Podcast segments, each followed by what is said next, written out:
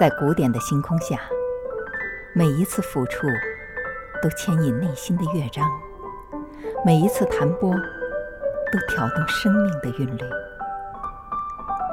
午夜幻想曲，月光心动线。欢迎来到午夜幻想曲。有人这样形容凯瑟琳·费雷尔和她的艺术生涯，说就仿佛在名伶云集的舞台上。一位无名的女伶被淹没其中。突然，她走到台前，放声高唱，场面会突然变得鸦雀无声。等她唱完之后，众人仿佛着了魔一般的争着与她合唱几首。然而在这之后，她却无论如何也不肯再唱了，转身离开，身后留下的是一片唏嘘。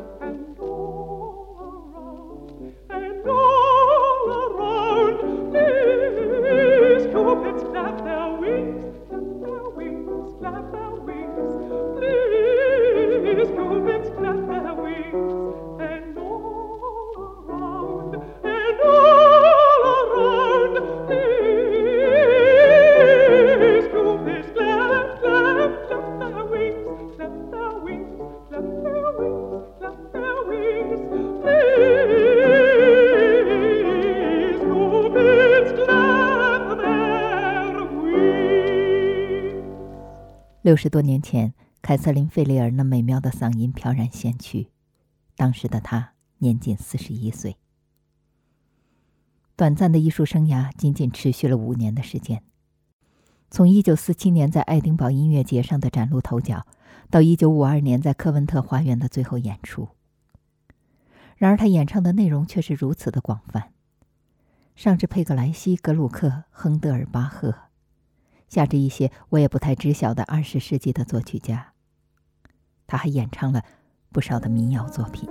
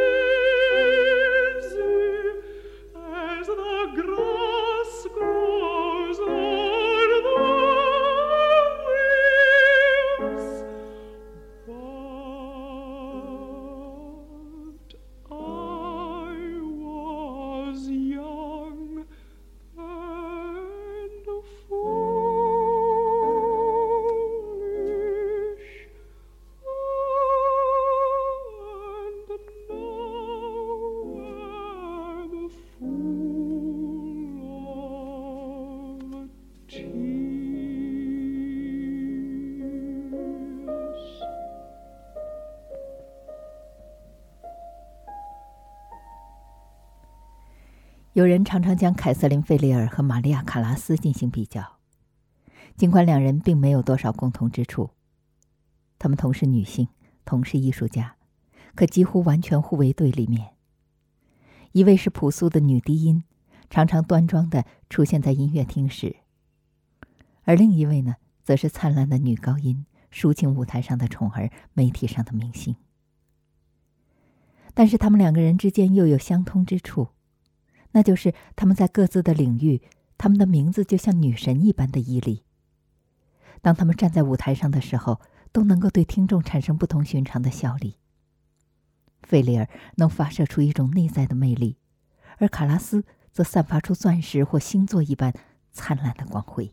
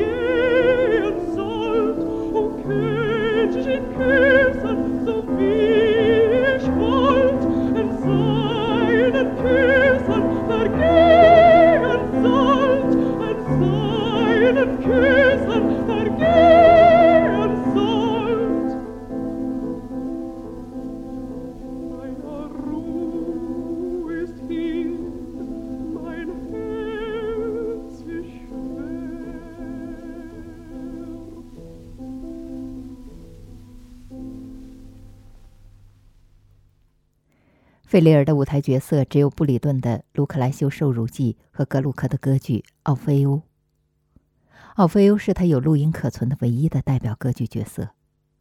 其中的唱段“我失去了尤利迪西”，我们听费雷尔的演唱，既有节制又非常的投入，强弱的把握是经过了精心的考虑。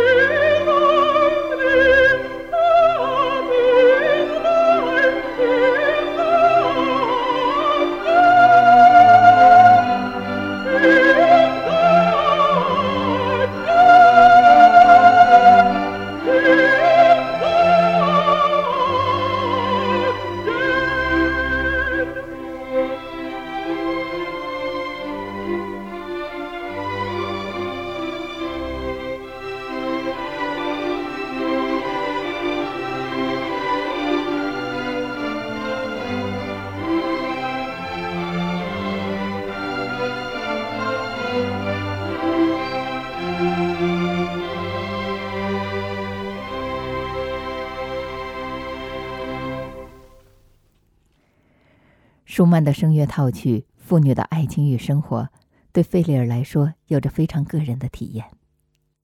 实际上，对任何一位爱情和婚姻美满的女歌唱家来说，都能与这部作品擦出独特的火花。费利尔的演绎既饱含情感又不放纵，深刻细腻的情感表达就在理性的演唱中得以实现。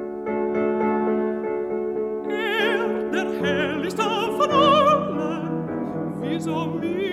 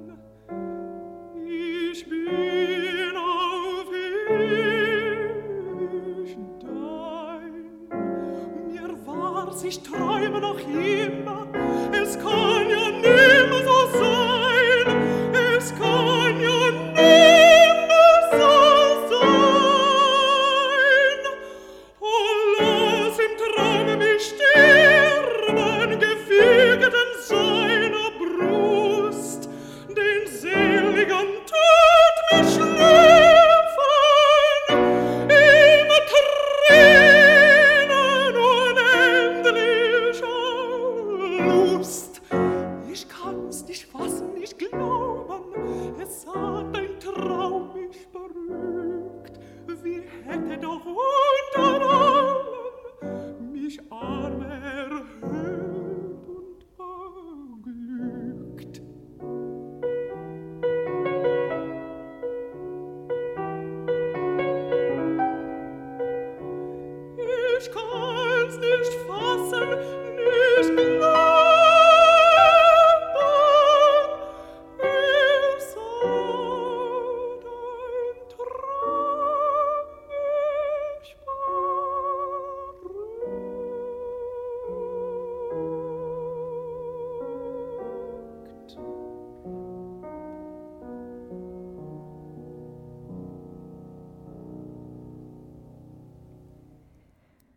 费雷尔为人熟知的，当然是他演唱的《马勒》。一九四七年，费雷尔与指挥家布鲁诺·瓦尔特合作演出了《大地之歌》，并成为了指挥家最喜爱的歌手。指挥家认为，与费雷尔的合作是他指挥生涯中最快乐的事情之一。瓦尔特为费雷尔打开了马勒的音乐大门，而在一九五二年，在他被指挥瓦尔特邀请录制马勒的唱片时，已经是身患绝症。无论是《大地之歌》中的告别乐章，还是后面的几首吕克特歌曲，都像是菲利尔自身的写照。《吕克特之歌》中，我已离开凡尘，让我能够清楚地感觉到、聆听到费利尔的情感。他的嗓音宽厚而凝重，素朴而纯净，字字句句用情至深，却充满着肃穆的宗教感。这歌声哀而不伤，远离了凡尘，也正缓缓地向天国飞升。正如歌中唱到的那样，永别了这喧嚣的人世，安息在一个宁静的地方。我独自生活在我的天国中，伴着我的爱情，我的歌唱。生命与死亡，爱情与歌唱，骤逝与永恒。除了已知自己将不久于人世的费利尔，还有谁能将马勒歌曲中的悲剧感和永恒感唱出如此的境界？在生命的最后一年，他就是唱着这样的新曲，在与世人告别。